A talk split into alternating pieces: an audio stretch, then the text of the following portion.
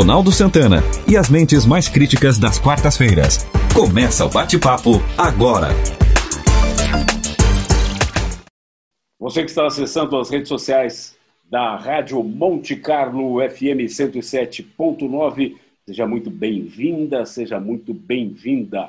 Estamos com um podcast especial pós-eleições municipais que está sendo gravado no dia 15 de novembro de 2020, com os nossos especialistas em generalidades da Quarta Crítica, Nelson Baldo Filho, Nelson Neves e Ismael Medeiros. Essa é a definição de jornalistas, na realidade, né? nós somos especialistas em generalidades. Uh, ainda não estão fechados os números da eleição, mas já temos algumas certezas aqui em Tubarão, e uma delas é a reeleição de Juarez Ponticelli. Nelson Baldo Filho, isso já era carta marcada? Sim, a carta já era marcada. O que não estava marcado ainda eram os números tão expressivos como é, se apresentaram até agora e estão se apresentando. Né? Parece que o Juarez Ponticelli vai se eleger. Eu digo parece porque, em função que a gente não saíram os números oficiais ainda, acima de, muito perto de 70% dos votos válidos. Impressionante. Pois é. Nelson Neves. Mas Oi. Isso, isso, isso está relacionado a, a muito mais a, a, performance, nós falávamos isso anteriormente, é, do candidato que fez, que, do candidato, o seu oponente que fez uma, uma campanha de ódio e o povo já não está mais suportando esse tipo de, de situação. Nelson Neves, antes de nós começarmos a gravar, fez uma, uma pergunta interessante, né? É possível da, das divisão surgir uma, um, um, número positivo, alguma coisa nesse sentido? Nelson Neves, explica isso. É, a minha pergunta era que se de alguma divisão ia aparecer uma soma, uhum. né? coisa que não existe. Eu acho assim que entre os pecados que a oposição cometeu foi a divisão, até porque desde sempre o atual prefeito, Juarez Ponticelli, foi o candidato mais forte.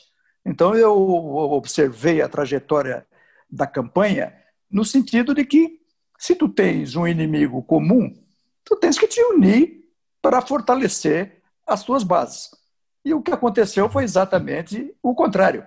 Houve uma divisão. E por isso, dentre outros motivos, evidentemente, né, o Juarez tem até porque fez um bom trabalho, essa expressão, essa votação expressiva. Ismael Medeiros, qual é a tua visão sobre essa situação é, aqui em Tubarão? Eu faço uma outra analogia, Nelson. Eu creio que muito, muito provavelmente, diante do fato de que já se reconhecia, reconhecidamente, não seria um páreo fácil tirar a, a vitória do atual prefeito, os demais partidos lançaram, até porque todos vieram, quase todos vieram em chapa pura, em lançar novos nomes em balões de ensaio para, um, para uma próxima eleição, não visando essa, mas visando um, uma próxima. Isso talvez explique o fato de ter, ao invés de ter uma união da oposição, nós temos aí um, um uma subdivisão nessas linhas. Eu creio que seja nesse, nesse, nessa linha. Então, até testar novos nomes, né? Ah, é ah, o, o, que me leva, o que me leva a pensar um pouco, um pouco mais além dessa eleição, uma vez que a eleição foi ganha com uma facilidade enorme e exatamente em função desses problemas que a gente acabou de falar, mas o que me leva, eu, o que me leva a crer são os desdobramentos que isso pode acontecer. O primeiro desdobramento que eu acho aqui na região sul ficou muito fortalecida nas eleições majoritárias de, 19, de, de, de 2022 em relação ao Estado. A, a, eu acho que o Juarez Ponticelli é, se lança, vai se lançar forte como candidato a, governador, assim também como, como o prefeito Criciúma, que se elegeu também com uma facilidade muito grande é, e se desponta como uma liderança da região também acredito que a eleição de 2022 é, vai se tornar, vai aparecer algumas pessoas, e de, das quais dois aqui do Sul estarão bastante fortes. Eu não sei o que vocês pensam a respeito disso. Eu acho que entre eles, o Nelson, eu vejo mais preparado, mais engajado o prefeito de Tubarão. Sim, sim, eu também não, eu não tenho dúvida que sim. Eu não tenho é. dúvida de que o mais preparado, sim. Mas o que eu digo assim, aí, em função do número de votos, da, é, por fato de ser uma cidade expressiva como é Criciúma, o fato de ser uma cidade com 250 mil habitantes, uma cidade que, é, que o prefeito se elege, se reelege e com uma margem assim avassaladora sobre os outros, acredito que ele se, pelo menos, imagino eu, que assim, isso é uma visão minha, uma leitura minha, que ele vai conseguir, pelo menos, se arvorar ao direito de querer uma, alguma, alçar voos mais altos. É nesse eu, só, eu só acho, se me permite, é que Criciúma, apesar de, de, de ser maior que Tubarão, ela está mais isolada. Tubarão é, ele realmente é um polo é, atrativo. Então eu acho que o Juarez ele tem mais possibilidade de alçar esses voos, né, esse voo que, que ele pretende, até porque eu acredito, posso estar errado, evidentemente só uma opinião, uma opinião agora, daqui a pouco eu posso mudar porque as coisas mudam em política, mas acredito que ele fará esse voo já nos, a partir do segundo ano do mandato dele como prefeito. É, eu não creio verdade... que ele vá cumprir o mandato inteiro para depois eu... ficar dois anos sem visibilidade. Eu, eu imagino. Eu, deixa eu só terminar aqui. Eu só imagino que a, a, pretensão do Juarez realmente é essa, eu não tenho a menor dúvida. E ele já foi presidente da Assembleia, ele já é um político que, que, que é, sabidamente tem um conhecimento e sabidamente tem uma competência. Não só conhecimento, mas competência é, de gerenciar e administrar essas, esse, esse, é, como gestor público. Então, acredito sinceramente que ele se vai, vai sair muito fortalecido dessa eleição, eu não tenho dúvidas. E se eu falei também do, do, do prefeito de, de Salvaro de, de, de Criciúma, foi em função do fato de ser uma cidade realmente expressiva na região. Eu acho que as duas, não há dúvida nenhuma, em termos de tamanho, em termos de. É, e outra coisa, não só de tamanho, mas sempre Criciúma conseguiu eleger, coisa que Tubarão nunca fez, é, deputados como, como representantes da região. Tubarão não tem. Eu Murel acho, tem. Eu ia fazer essa, essa ressalva aí, porque Tubarão. Tubarão olha aqui, ó. Nunca teve. Tem. Tem a Murel, é agora tem. É, é o dobro de, da população de Tubarão.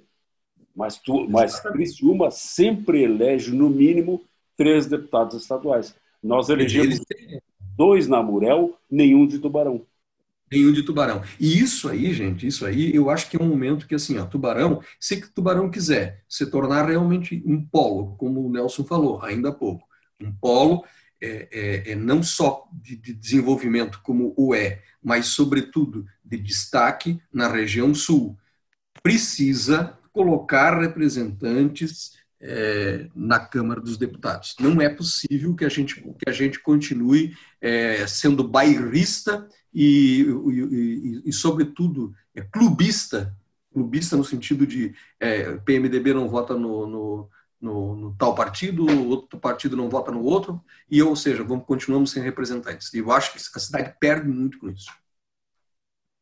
Mas da mesma forma, Nelson, nós precisamos de nomes, nomes com expressividades. E aí o fato, e aí vai o, o, o volta aquela linha que eu tinha tratado no início o balão de ensaio nesses nomes para candidatos a prefeito agora, para justamente estar prevendo ocupar essas lacunas que hoje, que hoje estão aí, né? Nosso último deputado foi o Genésio, né?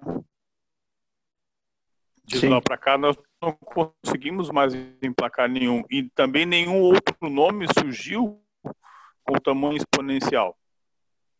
E aí, é, a minha, esses balões de sais, eles podem ser sim um, um, como fica a aceitação destes nomes junto à população, como fica a aceitação junto. Mas a, mas a minha opinião, Ismael, é no sentido, Nelson, de que o Juarez já tem uma visibilidade no sem estado, dúvida, sem dúvida estado, muito mais do que o Salvaro. Ah, não o Salvaro ainda teria, o Salvaro ainda teria que cavar muito, enquanto que o Juarez já tem toda uma preparação para isso. Exato, exato. E ele tem trabalhando para isso. E ele está trabalhando para isso. E tem mais uma outra coisa, o Juarez já foi, já, já tem um caminho trilhado na política catarinense. É, para isso. Catarinense para isso, né? Ele já foi presidente. Diferente de Salvaro. Já foi deputado. Né? Isso. Então acredito que acredito que eu, eu acredito que nós estaremos numa situação um tanto quanto é, privilegiada. E eu digo privilegiada nós, porque assim, ó, eu não tenho a menor dúvida que é importante nós termos o nosso um, um, um, um governador da nossa região. Muito embora o Juarez não não tenha nascido em Tubarão, ele é de Pouso Redondo, da, da região do, do Alto Vale do Itajaí. E, mas na verdade, mas na verdade ele se formou toda toda a sua vida é, política é Tubarão, quer dizer, então é, ele, a gente pode considerá-lo como como cidadão, aliás é um cidadão tubaronense, evidentemente. Então é, e, e, vai trabalhar por Tubarão, eu não tenho a menor dúvida disso. E acredito que assim, ó, eu, eu me lembro que é, nesses anos eu estou em Tubarão, esse ano fecha 30 anos que eu estou em Tubarão. E eu já passei, eu, e na verdade eu só vi dois prefeitos que conseguiram fazer muitas coisas em Tubarão. É, nesse período em que eu estou, que eu estou aqui, nesses 30 anos. Os que mais fizeram em Tubarão foi o Stipe no segundo mandato dele, na época em que teve aquele, ele recebeu aquela quantia dos bancos, não sei se vocês lembram disso, que ele tinha Sim. aquele embrólio com, com, com os bancos uhum. e a, então o Stipe acabou fazendo, recebendo uma bolada, inclusive esse asfalto todo da, da, da drenagem, asfalto que teve aqui na, na, nas avenidas principais, e foi todo ele que fez. E quem, depois disso, só quem fez foi o Juarez. Evidentemente, esse, desse, nesses quatro anos de mandato do Juarez, olha, olha como é que nós estamos vendo a cidade. É, foi feito, foi feito primeiro a, a, toda a rede de esgoto, que nós estamos, é, é, ou seja, sempre dizia, até diziam para ele assim, ó, você está enterrando voto que isso aí, fazer esgoto é enterrar voto, você ninguém aparece. Mas está aí, né? É, toda a rede de esgoto feita, o, o número de asfaltos absolutamente absolutamente o número nunca teve um tanto tanto tanta rua asfaltada como essa se criticou ele lá no começo do, do mandato sobre a sobre o aumento do IPTU mas nós estamos tendo aqui o resultado agora nós estamos tendo uma uma uma só uma correção. Hã?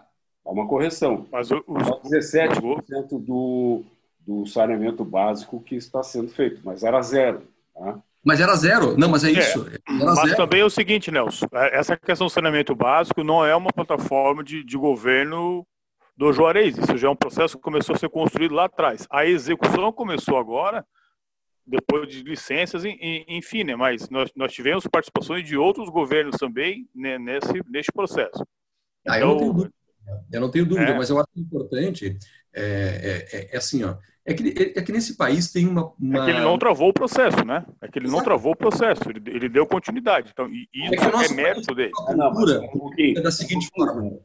O, o, o, o começo foi lá com o Olávio, mas foi, um, foi horroroso. Lembra que quando começou ali na, na José Castro Moreira, na, na, na Beira Rio, margem esquerda, o, desmoronou o, o, está sendo feito e ficou. Não, não, não. Aquilo foi a macro drenagem, foi na época do PP Colasso, não foi com, não foi com.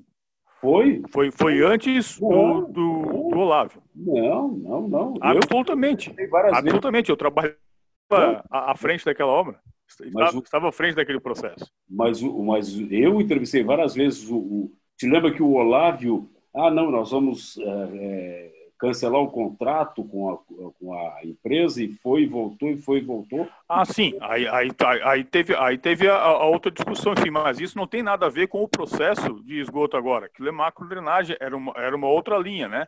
Já herança e que, que eu acho que bem ou mal, acabou se concluindo e, e, tem a sua aplicação.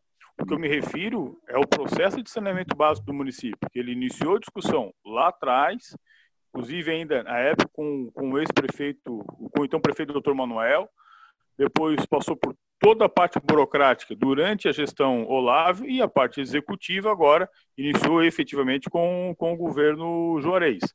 É, a gente não pode esquecer esse detalhe, mas ao mesmo tempo tem que reconhecer o mérito dele como gestor público, dar continuidade a um processo tão importante quanto esse. Né? É, é, essa linha ela é importante, porque convenhamos que nós temos um histórico na, na, política, é o da terra arrasada. Né? Isso não fui eu, isso, isso é de. Se for pensado por outras mentes, então isso não funciona, eu descasso tudo. Então a gente tem que dar esse mérito a, ao nosso atual gestor. E tanto que sim, aí ele colhe os frutos que, que hoje aí estão. Sim. Eu queria levantar um outro, um outro dado aí, é, que aliás nós não, não, não temos a definição ainda, né? Na realidade, só agora são 9h34 que nós estamos gravando, e ainda não tem a, a definição dos vereadores, né? É, e, e, vocês concordaram, concordam? Vocês acham que é interessante essa mudança, porque a apuração dos votos era feita pelos tribunais regionais eleitorais né, de cada estado, sendo que as cidades que não eram capital, não, não, não tinham TRE, os cartórios eleitorais recebiam os pendrives com a totalização das urnas e enviavam para o TRE. Agora está indo tudo para o TSE e nós, essa hora nós já saberíamos tudo se fosse a apuração normal. Né? Por, que, por que será que houve essa centralização no, no Tribunal Superior Eleitoral, o que atrasou todo o processo? O ah, Nelson Neves procedemos, né? Conspiração. Sempre. Sempre tenho a teoria da conspiração. Né? Qual é? é? Não, eu acho o seguinte: né? existe um, todo um trabalho para colocar em xeque o processo eleitoral. Não é possível porque ao contrário do que as pessoas, o que o povo almeja, que é a rapidez, que as, que as urnas eletrônicas... A, a, a transparência. É, a transparência, não está tendo. Quer dizer, desde quando que para decidir uma eleição em Tubarão, esse processo precisa ir a Brasília e voltar? Quer dizer, então, isso enseja é, desconfiança, pode ensejar uma série de dúvidas que não precisariam existir que não precisariam existir. Esse é o grande problema. Concordo dizer, Então, e acho tu, bota, tu bota na mão de um, de um ministro como Barroso, que já é um ministro de altamente duvidoso, né? Então, dão margem para se criar esse tipo de situação. É, na realidade, é, é, as eleições nós já discutimos isso, né? Mas acho que é consenso que a eleição não deveria ter acontecido neste nesse momento. Né? E, e, seria um, uma ocasião perfeita para nós unificarmos a, a eleição. Eu sou totalmente favorável a fazer uma vez só. Sim, perde, perdemos esse bonde. É, perdemos esse bonde. Exatamente. E tem mais uma outra coisa. Eu não sei se vocês notaram quando vocês foram votar hoje. Vocês viram algum termômetro sendo utilizado para medir a temperatura das pessoas? Não. Não. É. Né? Engraçado eu, isso, ia, né? eu, ia, eu ia questionar isso também. Que é exigido, por exemplo, de toda é iniciativa privada que você tenha esse processo. Olha aqui, ó. Toda, o Ismael, afasta um pouco o microfone da tua boca que está dando interferência. Afasta um pouquinho a mais. E, mas o que eu quero dizer é o seguinte: é, é, os, os, políticos, é, as leis são feitas, mas não é para beneficiar, para para todo mundo. As leis no Brasil não são feitas para todo, todos. As leis no Brasil são feitas para os interesses de alguns. É isso que me causa espécie. Hoje, me chamou muita atenção o fato de eu ir votar, eh, de chegar numa. numa e, e, toda, e todo. Eu voto aqui no Colégio São José, e eu dei uma volta por ali para ver. Nenhum, absolutamente nenhuma das sessões tinha o termômetro digital para medir, medir a temperatura das pessoas. Ou seja, ou seja na minha, a, na minha também não. A exigência, a exigência, sim, é feita para quem? É feita para todos os as repartições públicas, é feito para tudo, mas na hora de votar, isso pode, não tem problema nenhum. Né? O mesário tá, vai lá, vai trabalhar, o senhor Drauzio Varela foi para a televisão dizer é seguro, seja, seja, seja mesário, que é legal. Eu acho assim, ó, eu acho assim, me desculpa o termo, mas é uma palhaçada o, o que nós vivemos nesse país. Mas vocês não acham que seria, é, em função do processo, que é, somente uma pessoa entrava é, por, por vez e, e não havia, o, havia um distanciamento bem maior, a, a pessoa mostrava a documentação, não, não seria por isso? Só levantando. E, e o mesário, e o mesário, não, Ronaldo, e outra coisa, e o mesário que está lá vai ficar exposto? A pessoa que está contaminada? Todos estavam de máscara, não entrava ninguém sem máscara, e o, o, tu não, o mesário nem pegava o teu documento, o outro mostrava Perfeito. o celular lá com o e-título. Né? É uma questão de segurança, é uma questão, tudo bem, eu entendo isso. Só que eu não consigo entender, volto a dizer, eu não consigo entender uma lei feita para uns e não serve para outros, principalmente, principalmente quando se trata na, na, de eleição. Isso para mim é, no mínimo, no mínimo, é, é, é, é de uma é, é, é, parcial e a parcialidade não me serve. Você ah, é irresponsável, né, Nelson? A palavra é irresponsável. Né? Irresponsável, evidentemente. Você Isso para não serve. Você acha que os termômetros digitais foi, foi um outro, um novo kit de primeiros socorros?